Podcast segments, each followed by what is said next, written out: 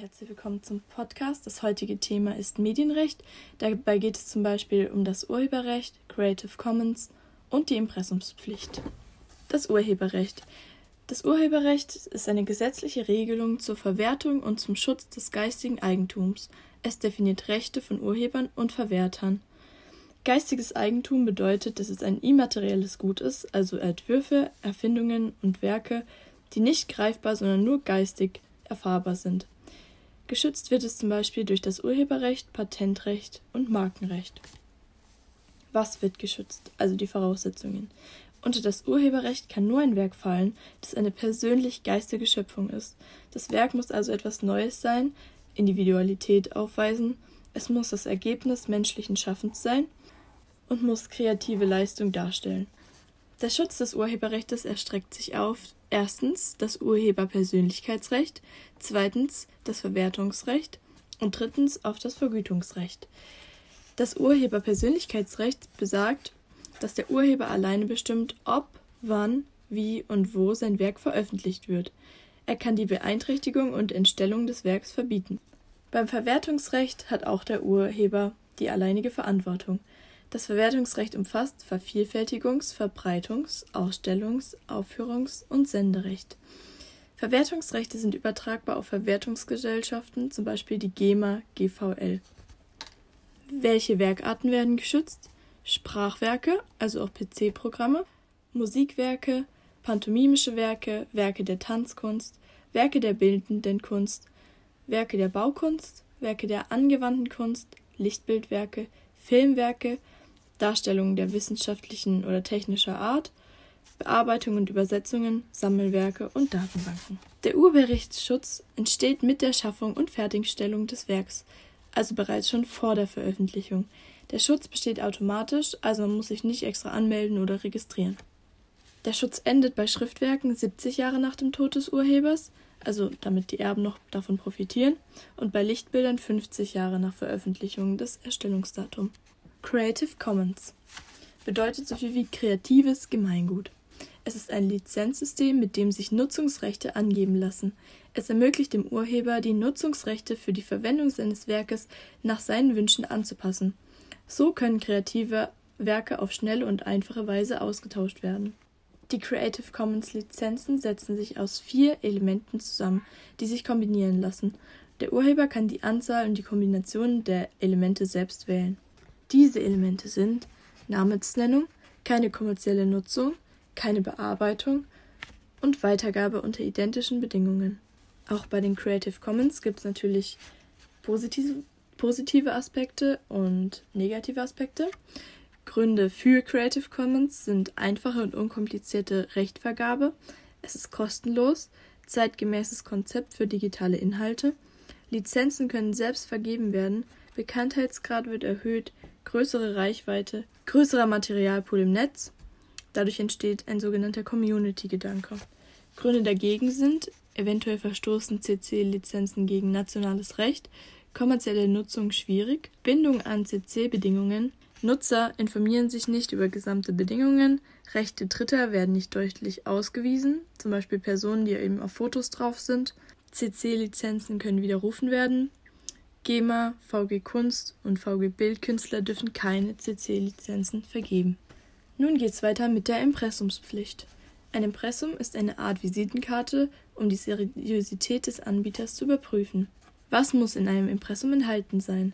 Erstens der Name und die Postanschrift.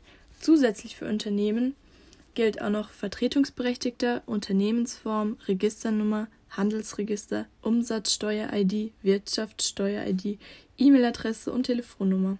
Erforderlich sind also Angaben, die eine schnelle elektronische Kontaktaufnahme und unmittelbare Kommunikation ermöglichen. Wann brauche ich ein Impressum? Alle Angebote, die mit wirtschaftlichem Interesse betrieben werden, also Verkaufsplattformen, brauchen ein Impressum. Außerdem Unternehmenspräsenzen, und jede, der Produkte bewirbt und Werbebanner schaltet. Angebote, die ausschließlich persönlichen oder familiären Zwecken dienen, brauchen kein Impressum. Vorgaben für die Erreichbarkeit des Impressums. Es muss über maximal zwei Klicks erreichbar sein und es braucht eine eindeutige Benennung des Textlinks, zum Beispiel eben Impressum oder Kontakt.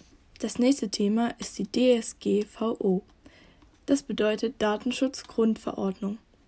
Die DSGVO vereinheitlicht Datenschutzgesetzgebung in Europa. Wann kommt die DSGVO zum Einsatz?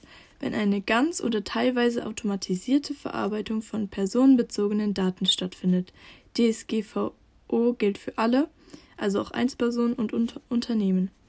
Personenbezogene Daten sind alles, was geeignet ist, mit einer natürlichen Person in Verbindung gebracht zu werden, also Vorname, Nachname, E-Mail-Adresse, Kfz-Kennzeichen, Kontonummer, Bild, Unterschrift, Kaufverhalten, Zeugnisse, Positionsdaten. Besonders sensible Daten sind rassische und ethnische Herkunft, religiöse Überzeugungen, politische Meinungen, Gesundheitsdaten, sexuelle Orientierung und Lohnabrechnung oder Kontoauszüge. Die Grundsätze der DSGVO. Jede Verarbeitung von personenbezogenen Daten ist zunächst verboten, außer das Gesetz erlaubt es. Wann wird es erlaubt? Wenn man eine freiwillige Erlaubnis des Kunden einholt, zum Beispiel in einem Verfahren. Der Kunde setzt einen Haken, Bestätigungsmail beim Kunden geht ein, Einwilligung durch Kunde, der auf den Bestätigungslink klickt, und der Betroffene muss wissen, dass und warum eine Datenverarbeitung stattfindet. Zweitens Zweckbindungsgrundsatz. Der Betroffene muss über Zweck der Datenerhebung informiert sein. Die Daten dürfen im Nachhinein nicht für andere Zwecke genutzt werden. Und drittens Datenminimierung. Nur notwendige Angaben und freiwillige Angaben. Bei Gestaltung von Produkten, Dienstleistungen wird Datenschutz immer berücksichtigt. Jedoch hat der Betroffene immer das Recht auf Transparenz und Verständlichkeit, das Recht auf Auskunft und das Recht auf Löschung seiner Daten. Die DSGVO regelt auch die Pflicht zur Hinterlegung einer Datenschutzerklärung auf jeder Webseite. Die Mindestangaben dafür sind Verantwortlicher, also Name, Anschrift, E-Mail-Adresse, Unternehmensname, Rechtsform des Unternehmens, zweitens Verarbeitungszweck, also alle Zwecke, zu denen personenbezogene Daten verarbeitet werden, drittens Rechtsgrundlagen, viertens Speicherdauer, fünftens Betroffenenrechte. Jetzt kommen wir zum Thema Lichtbild oder Lichtbildwerk. Im Allgemeinen gilt, jedes Foto genießt einen Urheberrechtsschutz. Jedoch wird im Urheberrechtsgesetz zwischen Lichtbildern und Lichtbildwerken unterschieden. Bei Lichtbildern wird der Ersteller als Lichtbildner bezeichnet, bei Lichtbildwerken nennt man ihn Urheber. Ein Lichtbildwerk genießt längeren Schutz. Nun kommen wir zu den Unterschieden zwischen Lichtbild und Lichtbildwerk. Ein Lichtbild, ein Lichtbild hat keine individuelle Ausprägung. Es ist also ein Foto, das jeder andere problemlos auf die gleiche Weise hätte erstellen können. Man kann sich es auch einfach merken mit Schnappschuss. Als Beispiel gelten da zum Beispiel Urlaubsfotos, Partyfotos, Selfies oder Passfotos vom Automat. Das Lichtbildwerk ist eine persönlich geistige Schöpfung. Der Fotograf muss das Foto selbst erstellt haben oder einen Selbstauslöser benutzt haben. Außerdem muss sich der Fotograf Gedanken zum Foto gemacht haben und das Foto muss eine individuelle Ausprägung haben. Das heißt, der Fotograf wählt bewusst den Bildausschnitt, Lichteinfall, gezielte Positionierung, Blende und Schärfentiefe. Als Beispiel dafür gelten Architekturfotos, Kunstfotos, Pressefotos, Reportagenfotos, Porträt- und Personenfotos durch einen Fotografen. Die Schutzdauer bei einem Lichtbild beträgt bis 50 Jahre nach der Veröffentlichung oder wenn es nicht veröffentlicht wurde, 50 Jahre nach der Herstellung. Beim Lichtbildwerk erlischt 70 Jahre nach Tod des Urhebers der Schutz. Nun kommen wir zum Recht am eigenen Bild. Bei Erkennbarkeit einer Person auf einem Foto gilt, es darf nur mit Einwilligung des Abgebildeten veröffentlicht werden. Wenn der Abgebildete dafür, dass er sich fotografieren lässt, eine Entlohnung bekommt, zählt das auch als Einwilligung. Nun kommen wir zum letzten Thema, das Behindertengleichstellungsgesetz, auch BGG genannt. Es soll die Benachteiligung von Menschen mit Behinderung verhindern, sowie die gleichberechtigte Teilhabe von Menschen mit Behinderung am Leben in der Gesellschaft gewährleisten und ihnen ein selbstbestimmtes Leben ermöglichen. Das BGG beinhaltet die Herstellung von Barrierefreiheit im Bereich Bau und Verkehr, Recht auf Verwendung von Gebärdensprache, Bestimmungen zur Gestaltung von Bescheiden und Vordrucken, und Verständlichkeit, also leichte Sprache. Barrierefreiheit bedeutet ein einfacher Zugang im Web für alle User, unabhängig von ihren Fertigkeiten und Fähigkeiten. Dies gewährleistet die Barrierefreiheit. Bei der digitalen Barrierefreiheit gibt es folgende Einschränkungen zu beachten. Erstens Sehbehinderte oder halt Blinde. Das bedeutet, dass Screenreader die Inhalte vorlesen können müssen. Zweitens Schwerhörige und Taube.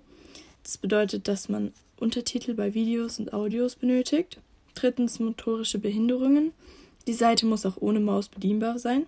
Und viertens, Menschen mit kognitiven Behinderungen. Man muss die Seite in leichte Sprache umwandeln können. Und seit 2006 gilt die barrierefreie Informationstechnikverordnung. Das bedeutet, es ist nun Pflicht für alle Behörden und öffentlichen Einrichtungen, ihre Webseite barrierefrei zu gestalten. Dieses Gesetz nennt man auch BITV. Vielen Dank fürs Zuhören. Das war die Folge Medienrecht.